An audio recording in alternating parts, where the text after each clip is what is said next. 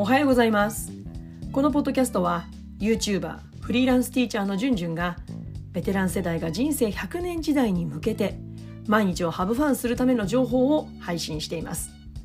ポッドキャストではちょっと肩の力を抜いてその週にやったことや考えたこと気になることをお話ししていきます、えー今日のテーマは研究事業やりましたというテーマでお話をしていきます。それでは行ってみましょう、え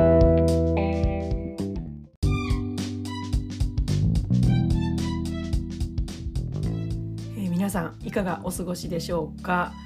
えー先日ね私何年ぶりになるんだろううーんフリーランスティーチャーになって初めてなんですけど、まあ、研究事業をやらせてもらいました。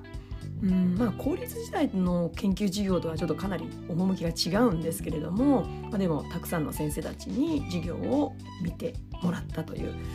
うん、そういうチャンスをいただきました。どんな授業を公開したかというと、えー学級活動ですね、うん、教室リフォームプロジェクトっていうあの教室の中を子どもたちが、まあ、居心地よく自分たちで考えてこういろんな工夫をしていく飾り作ったりとか、うん、あとはテーブルをねちょっとミニテーブルを置いたりとかなんかいろんなものを、うん、作って飾って、まあ、そして、まあグループでね活動しながら合意形成をしながらね、うん、子どもたちとの関わりを深めていくっていうような、まあ、そんな活動なんですけれどもその授業を行う上でねあの指導案を、まあ、公立時代も作ってましたけれどもでもね今の職場はいわゆる公立時代に書いてきた指導案とはかなり違っていて本当に授業の様子取り組みが分かるような、うんうん、こうプリントを作成したんですね。でうん、改めてあの公立時代に書いてきたあの分厚い本当に10枚以上になるような指導案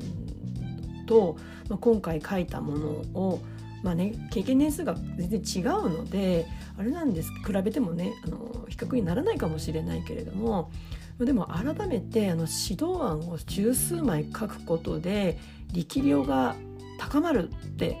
まあ捉えられていると思うんですね。まあそういう世界だったんですけど私がいたところは。うん、でも果たしてそうなのかなって改めて感じました。うん、やっぱりもっと簡略化していっていいだろうし簡略化しませんかってこと。もっと、うん、事業そのものにフォーカスした取り組みをに時間を割いた方が結果的に教師の力量は上がっていくんじゃないか。そんなことを考えました。じゃあ私がどんなことを考えて、えー授業を組み立てているか。っていうともう2つに絞られます。で1つは子どもたちにどんな力をつけたいかっていうことですね。そして2つ目はじゃあその力を身につけるためには育てるにはどんな手立てが必要なのかっていうこと。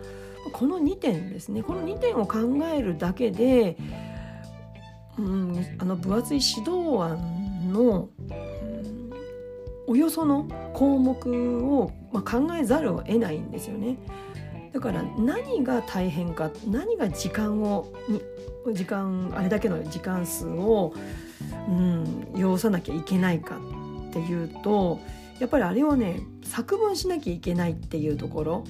うん、あるんですよね。あとはなんか、うん、構造化したなんかなんて言うんだろうなんか研究テーマとの関わりみたいななんかそんなことをなんか構造図みたいなのを作ったりとかいやそこじゃないんじゃないかなって思うんですよね事業を組み立てていく上で。うん、子どもたちには直接その構造図は全く関係ないしただ見てもらうお客さん向けのものであるんじゃないかなそこに力をかけるのは時間を使うのはなんか本末転倒だなって改めて思いました。だから今回私は本当に事業のみですね。子どものことだけを考えて事業を組み立てることができました。でじゃさっきのねどんな力をつけたいかっていうことを考えるにあたってやっぱりね学習指導要領に戻りますよね。うん、どんなことを必要としてるのか。どんなことが必要とされてるのか。でその学年のページを見てでもそれだけじゃやっぱり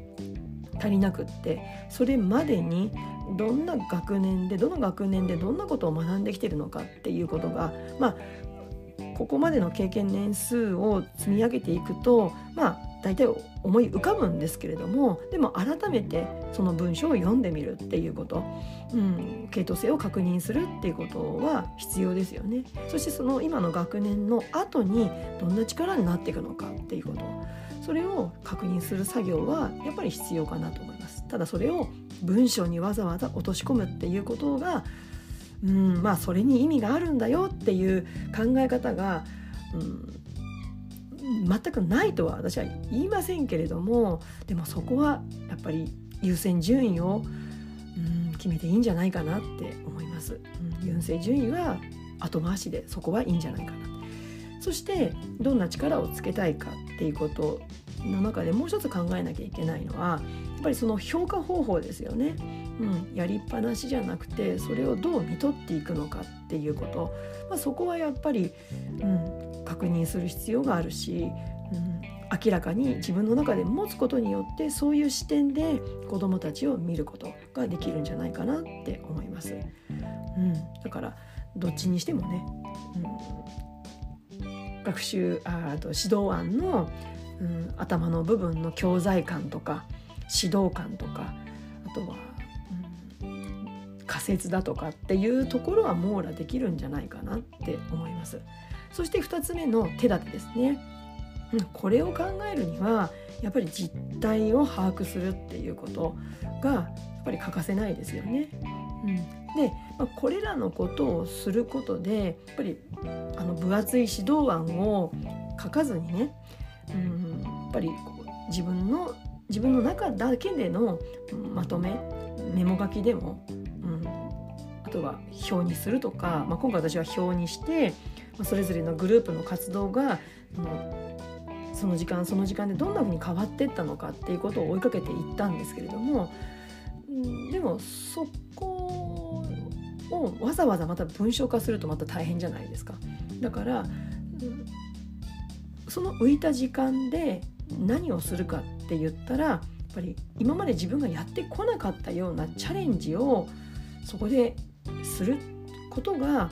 私は指導案を分厚く書くよりも教師の力量を高めることにつながっていくんじゃないかなと思いました。うん、なので自分が今回チャレンジしたことっていうのは、まあ、教室リフォームっていうのはこれはもう以前からやっていて何年前かやっていてもう5年 10, 10年はならないかなまあそれ近くいことはやってはいるんですけれどもただ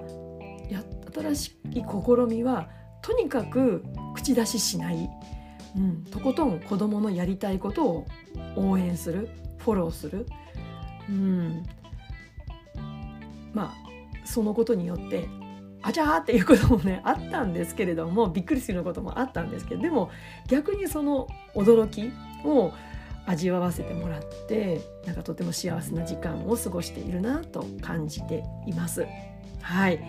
えー、今日はね、えー、先日やらせてもらった研究授業をやったことで改めてねあの分厚い指導案って本当に力を高めるのかなってもっと注力することは他にあるんじゃないかなってことを考えたのでそのことをお話ししました、えー、今日の内容に関するご質問ご感想ありましたらお待ちしています。それでは次回のポッドキャストまで。Let's have fun! バイバイ。